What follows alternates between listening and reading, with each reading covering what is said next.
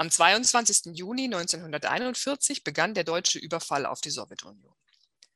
Sowjetische Kriegsgefangene wurden millionenfach Opfer dieses Vernichtungsfeldzugs, weil sie nicht völkerrechtskonform behandelt wurden. Für das Projekt Sowjetische und deutsche Kriegsgefangene und Internierte, das Archiv Quellen erschließt, mit denen die Gefangenschaftsverläufe dieser Menschen rekonstruiert werden können, ist dies ein wichtiger Gedenktag. Vor dem Hintergrund des aktuellen Kriegs, den Russland gegen die Ukraine führt, treibt uns, wie viele andere auch, die Frage um, wie der neue Krieg die Aufarbeitung des Zweiten Weltkrieges beeinflusst. Wir haben den Jahrestag deshalb zum Anlass genommen, Gedanken und Argumente von Menschen aus unterschiedlichen gesellschaftlichen Bereichen zur momentanen Situation und den anstehenden Herausforderungen zu sammeln. Mein Name ist Heike Winkel. Ich koordiniere das Projekt beim Volksbund Deutsche Kriegsgräberfürsorge und freue mich, heute zum Auftakt der Reihe mit Frau Dr. Elke Griglewski sprechen zu können. Hallo und danke, dass Sie sich die Zeit nehmen, Frau Griglewski. Sie sind seit 2021 Geschäftsführerin der Stiftung Niedersächsische Gedenkstätten und in dieser Funktion auch Leiterin der Gedenkstätte Bergen-Belsen und vorher haben Sie auch schon als stellvertretende Direktorin und Leiterin der Bildungsabteilung des Hauses der Wannsee-Konferenz in Berlin gewirkt, blicken also auf mehr als 25 Jahre Erfahrung in der historischen und pädagogischen Gedenkstättenarbeit zurück.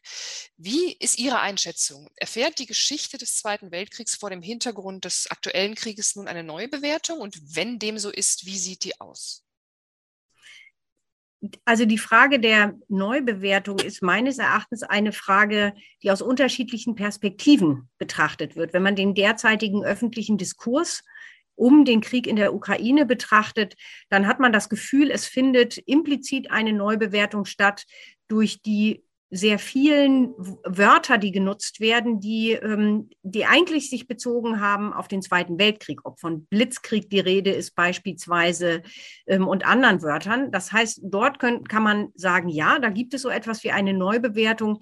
Wenn ich es aus dem Blickwinkel unserer Institutionen und der historischen Daten betrachte, die für unsere Arbeit relevant sind, dann gibt es dort eigentlich keine Neubewertung, denn der Überfall auf die Sowjetunion beispielsweise jetzt als nahes anstehendes Datum ähm, ist eines, was in vielerlei Hinsicht ganz äh, hin, vielerlei Hinsicht von großer Bedeutung war, weil es ein gravierender Einschnitt war, beispielsweise im Hinblick auf den systematischen Massenmord an Jüdinnen und Juden, aber auch im Hinblick auf das Thema Kriegsgefangene.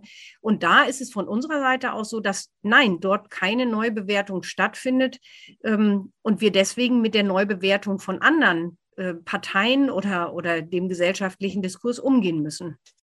Sie sprechen einen ganz wichtigen Faktor an, nämlich die Vergleichslogik, die jetzt von vielen Akteurinnen und Akteuren in Russland, in der Ukraine, aber auch in Deutschland genutzt wird. Ähm, und dies zu sehr unterschiedlichen Zwecken, zur Legitimation, zur Mobilisation, durchaus auch im Bemühen zu verstehen, äh, was vor sich geht. Vergleiche also die Analogien und Bedeutungsverschiebungen produzieren. Wie schätzen Sie das Potenzial und die Grenzen solcher Analogielogiken ein? Sind die vor allem schädlich und gefährlich oder können sie auch äh, in bestimmten Zusammenhängen hilfreich sein, zum Beispiel in der Bildungsarbeit? Ich glaube, dass ganz stark die Frage ist, wann man solche Analogien vornimmt.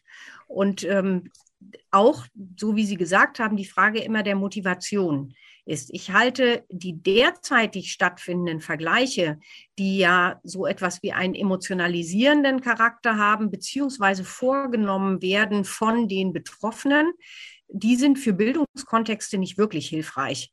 Denn dadurch, dass sie emotional sind, hat, gerät man oft in die Situation, dass wenn man versucht, die Unterschiede herauszuarbeiten, dass das dann gleichgesetzt wird, damit man habe keine Empathie für die Betroffenen in der Ukraine beispielsweise.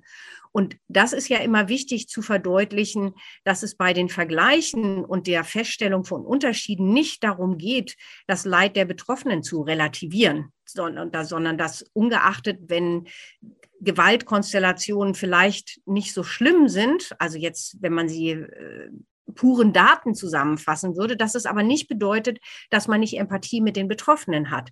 Mhm. Und von daher glaube ich, dass in, sagen wir mal, objektiveren Settings Vergleiche total hilfreich sein können, um das Spezifische an einem jeweiligen Gewaltkontext herauszuarbeiten. In der derzeitigen Situation finde ich sie, wie gesagt, nicht so produktiv, weil sie immer verknüpft sind mit der Frage von Parteilichkeit und mit der Frage von, Emotionalität, von Empathie. Also wird es zukünftig wichtig sein, die Ebenen auseinanderzuhalten und immer wieder auf die Funktion der Vergleiche hinzuweisen. Also wer vergleicht wie, mit welchem Ziel, welche Effekte hat das? Gerade mit Blick auf die Tatsache, dass die russische Regierung den Krieg ja sehr nachdrücklich mit historischen Vergleichen legitimiert und damit auch die Mobilisierung der Bevölkerung versucht, scheint mir, dass man die Vergleichslogiken weniger pauschal verbannen oder als historisch falsch abwerten, sondern vielmehr ähm, über sie aufklären und über sie sprechen sollte. Ganz genau. Und ich glaube, da, also jetzt, Sie haben drei unterschiedliche Aspekte im Grunde genommen zusammengefasst. Ich glaube, dass es ganz wichtig ist, die russischen Narrative zu dekonstruieren, dahingehend, dass man klarstellt, wo historische Falschheiten einfach ähm, quasi impliziert werden durch diese Narrative, wo mit Feindbildern, also auch antisemitischen Feindbildern gearbeitet wird.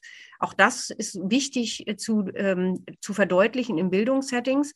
Es gibt aber auch die andere Seite oder zusätzlich nicht nicht aber, sondern zusätzlich die Frage, ob beispielsweise in der deutschen Gesellschaft Gleichsetzungen genommen werden als Entlastungsstrategie, also um quasi nicht mehr ähm, zu thematisieren, die Verantwortung oder die besondere Dimension des deutschen Überfalls oder des deutschen Vorgehens während des Nationalsozialismus. Auch da, also die Motivationen für Vergleiche sind ja ganz unterschiedlich.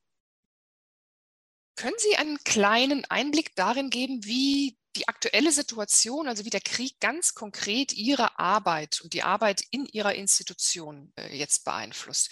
Welche Auswirkungen bemerken Sie? In welchen Zusammenhängen gehen Sie in Ihrer täglichen Arbeit mit dem Krieg um? Es gibt eine ganz praktische Dimension und das ist die praktische Dimension der Hilfeleistung, der ganz konkreten Hilfeleistung.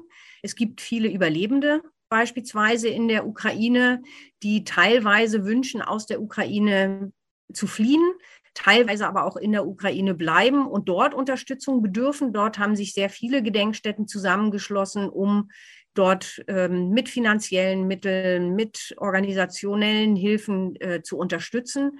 Es gibt auch die Situation, dass wir ähm, Kolleginnen und Kollegen von befreundeten Institutionen, sowohl äh, in Russland als auch in der Ukraine, mit denen wir schon lange zum Thema arbeiten, auch dort unterstützend wirken. Ähm, das sind sozusagen ganz, ganz konkrete ähm, Hilfeleistungen. Und dann gibt es aber auch die Ebene beispielsweise, was BesucherInnen an uns herantragen. Also beispielsweise, wenn bei Führungen solche Vergleiche gemacht werden, wie gehen wir damit um? Und es gibt auch die Ebene, wo wir in unserer Arbeit bei Bildungsformaten beispielsweise differenzierter darstellen, wie die Geschichte im Nationalsozialismus war, um damit auch gleichzeitig implizit Aspekte zu erklären, die für das Verständnis der heutigen Situation wichtig sind. Ist es denn dann ganz konkret so, dass Sie eine öffentliche Nachfrage bemerken, auf die Sie reagieren? Also wenden sich etwa Lehrerinnen und Lehrer an Sie, weil es ihren, in Ihren Klassen Redebedarf gibt? Oder ist die Dynamik eher die, dass Sie Angebote entwickeln, die dann ihren Weg finden? Also bislang ist es nicht so, dass wir ganz konkrete Anfragen bekommen haben von äh, Lehrkräften oder sowas, die explizit die derzeitige Situation mit in den Bildungsformaten behandelt wissen möchten. Das haben wir nicht. Aber was passiert, ist, dass in Bildungsformaten selber ähm, durch das, was wir erzählen, dann solche Fragen kommen. Mhm. Also die vielleicht ähm, durch Assoziationen geweckt werden, wie auch immer. Also von daher ist es eher ein Diskurs, den wir intern und mit KollegInnen führen, wie wir auf spezifische Fragen beispielsweise reagieren können, so dass es produktiv ist. Ein Dialog, der sicher noch lange andauern wird und äh, weiter sehr wichtig ist. Äh, vielen Dank, Frau Geglewski. Danke Ihnen.